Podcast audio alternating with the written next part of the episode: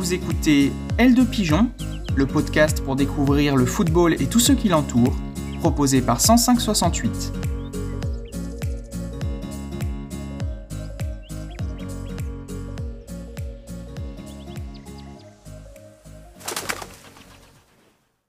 Épisode 10 Le football israélo-arabe.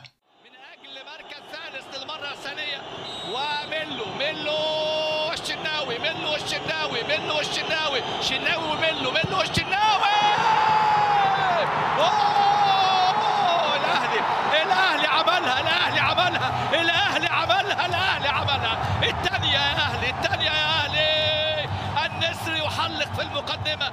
التاريخ يحكي والحاضر والحاضر والحكم يعلنها. خلاص. wa sahlan, al-Mubarak al-Ali Sahla Je viens de dire, pour ceux qui ne parlent pas arabe, bonjour et bienvenue, le match de Al-Ali était-il facile? Ce à quoi je pourrais répondre après un court succès 1-0, la wallah soba, c'est-à-dire non par Dieu difficile.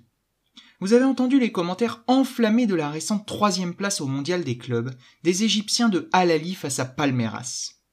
Mais savez-vous que la naissance de ce club revendiquait le panarabisme, le grand projet arabe laïque du président Nasser, et qu'il a servi, plus tard, de caution politique au Premier ministre El Sadat On va voyager aujourd'hui entre football, croyances, conflits et belles histoires, ou comment deux religions, le judaïsme et l'islam, ont influencé le paysage foot.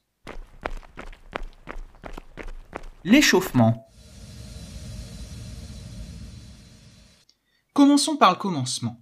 Au deuxième siècle avant Jésus-Christ, les Grecs entreprennent d'unifier, sur un plan culturel et religieux, leur colonie. Ce projet passe par la disparition du peuple de Judée, les Juifs.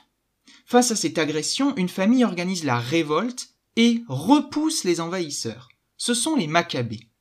Voilà pourquoi un certain nombre de clubs israéliens portent le nom de Maccabi. À Haïfa ou Tel Aviv, on rend hommage à ces héros. Les objets cultes des Hébreux sont souvent mis à l'honneur sur les écussons.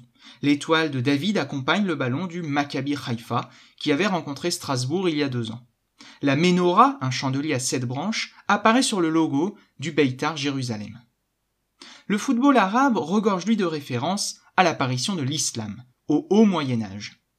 Et d'abord à l'expatriation du prophète Mahomet de la à Médine pour fuir la logique de clan et se tourner vers une vraie communauté.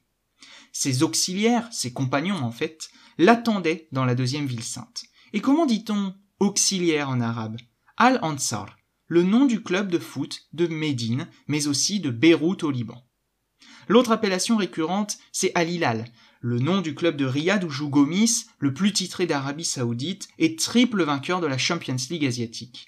Al-Hilal signifie le croissant, donc la nouvelle lune. C'est une référence au calendrier islamique lunaire. Les équipes appelées Al-Nasr reprennent le nom de la 110e sourate du Coran, passage dans lequel Dieu annonce sa victoire sur les infidèles. Julien Draxler, Thilo Kehrer et Anne Herrera Monk, et tous les autres sont disponibles. La revue d'effectifs. Comme dans toute religion, on observe des divisions, principalement entre chiites et sunnites. À Bagdad, le club Al-Hussein SC revendique l'appartenance au duo des six mains, ceux qui croient en douze imams. En effet, il porte le nom du troisième imam et arbore sur son logo la mosquée de Kerbala, qui abrite la dépouille d'Al-Hussein. Au Tadjikistan, la fédération de football représente l'émir perse Ismail ibn Ahmad, qui a dirigé l'Iran actuel à l'époque des Samanides, une autre dynastie musulmane. Ce sport reflète aussi la riche histoire des territoires. J'évoquais au début de l'épisode l'attachement d'Al-Ali au panarabisme. Al-Ali veut dire le national, la nation, et rejoint l'ambition du président Nasser de former une grande nation arabe dans les années 50. Récemment, le monde des ultras a largement participé aux printemps arabes, en étant à l'origine de manifestations, en usant de leur connaissance de la violence contre la police. Les plus actifs ont été ceux de l'Espérance Tunis et du Club africain, poussant le dictateur tunisien Ben Ali à partir en 2011. En Égypte, les supporters de Zamalek ont milité contre le président Ousni Moubarak. Qu'en est-il en Israël? Là aussi, les clubs incarnent différentes visions, différentes valeurs. Le Beitar Jérusalem se revendique anti-palestinien, ses fans veulent rester purs pour toujours et entonne avant les matchs On arrive, c'est nous l'équipe la plus raciste du pays. Au contraire, l'Apoel Jérusalem se place lui à gauche et se veut antiraciste. Il œuvre par exemple dans les Yad Biyad, des écoles communes pour enfants juifs et arabes. Hors jeu. C'est bien connu, le football n'est que le reflet de la société. Alors quand on parle Israël et Palestine, tout n'est pas rose. La PFA, Palestine Football Association, est fondée dès 1928 par des dirigeants sionistes favorables à un État hébreu donc. Les Arabes y sont peu à peu exclus, mais la FIFA reconnaît cette fédération. Le foot ouvre la voie à la création d'Israël, qui, vous le savez, est effective en 1948. Une première guerre éclate avec les pays arabes. Les Palestiniens doivent s'exiler et se regroupent dans des camps de réfugiés. On y crée alors des clubs de foot comme Al-Wedat, dans le camp qui porte ce nom.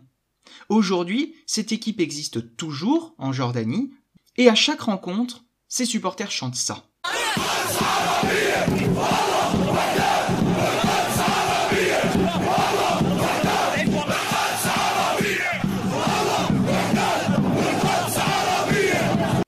Une revendication très claire. Dieu, Wedat, Jérusalem est arabe. À de multiples reprises, des nations arabes refuseront de rencontrer Israël. La Coupe d'Asie des Nations 1956 est boycottée par le Pakistan et l'Afghanistan en signe de contestation à l'entrée d'Israël. Et comme si ça ne suffisait pas, la tension remonte encore d'un cran à partir de 67, avec la guerre des six jours. Si bien que les clubs israéliens dominent la Ligue des champions asiatiques dès ses débuts. Apoel Tel Aviv arrive directement en finale de la première édition après les forfaits de tous ses adversaires. La finale 1971 oppose, elle, le Maccabi Tel Aviv aux Irakiens d'Al-Shorta. Ces derniers ne la joueront jamais. Ils se contentent de faire le tour du terrain en brandissant des drapeaux palestiniens, puis rentrent au vestiaire. Un geste apprécié des fans qui accueilleront les joueurs en héros à leur retour au pays. La compétition sera suspendue entre 1972 et 1984, pardon, tant la situation est grave dans la région. Revenons à Al-Ali. En 1978, les accords de Camp David sont signés entre Israël et le premier ministre égyptien Anwar el-Sadat. Ils prévoient une normalisation des relations et la fin du conflit. Seulement, ce choix est vu comme une trahison par les Palestiniens. Pour se faire pardonner, el-Sadat recrute plusieurs joueurs de Palestine à Al-Ali, club dont il est proche. La fameuse caution dont je vous parlais tout à l'heure. Caution qui sera inutile, hein, puisque trois ans plus tard, il sera assassiné par des fondamentalistes. Le temps additionnel. Devant tous ces problèmes, la Confédération asiatique décide d'exclure Israël en 1976. Ce qui explique son rattachement à l'UFA depuis 1994 et la participation régulière de ces clubs aux Coupes d'Europe. Les accords d'Oslo, entre Hébreux et Palestiniens, tentent de ramener le calme. La Palestine entre à la FIFA en 98. Il y a du mieux donc, et les bonnes nouvelles se multiplient ces derniers temps. Prenons l'exemple du Bnei Saknin FC. Basé dans une ville arabe, ce club israélien promeut l'harmonie dans le pays et compose son équipe de joueurs juifs et arabes. Il reçoit des dons de tous horizons, 400 000 dollars du milliardaire juif Arkady Gedamak et 10 millions du Qatar pour construire un nouveau stade. En remportant la Coupe d'Israël en 2004, Saknin est devenue la première ville arabe à inscrire son nom au palmarès. Le Beitar Jérusalem, de son côté, a été racheté à 50% par la famille royale des Émirats arabes unis. Le cheikh Aman Ben Khalifa, nouveau coprésident, a garanti que les portes sont désormais ouvertes à tous. Nouveau révélateur politique. Cet achat en décembre 2020 a lieu au moment où Israël et les Émirats normalisent leurs relations. Une dernière note positive à Al Nasr Dubaï. En septembre dernier, Dia Saba est devenu le premier footballeur israélien à s'engager dans un championnat arabe. Écoutez la façon dont la chaîne Israel News parlait de ce contrat. Uh, I think it's it's it's enough said. No, Are we? it- It's incredible, uh, you know. But are we going to see maybe the opposite? Are we about to see United, you know, Emirati players coming to play for Maccabi Tel Aviv? well, I think it will be a little bit difficult because the wages there are very very significant. It's very very high. C'est incroyable, souligne le journaliste, avant d'avancer l'argument économique comme difficulté à ce qu'un Émirati signe, lui, au Maccabi Tel Aviv. Ces dernières avancées montrent que la coopération et l'entente sont possibles. Une nouvelle fois, le football se mue en outil politique, diplomatique et, espérons-le, de paix. Maintenant, je suis sûr que vous ne verrez plus jamais un transfert au Qatar, à Al Hilal ou au Beitar Jérusalem pareil. Si vous êtes passionné par ces liens entre foot et histoire, je vous conseille le livre d'Olivier Corbobès, L'histoire racontée par le football.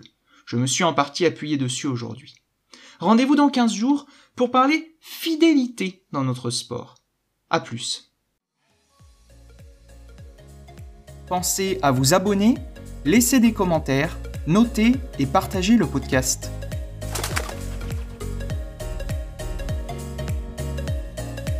C'était L de Pigeon, un podcast créé par Thomas Pinaroli, étudiant en journalisme, à retrouver sur toutes nos plateformes.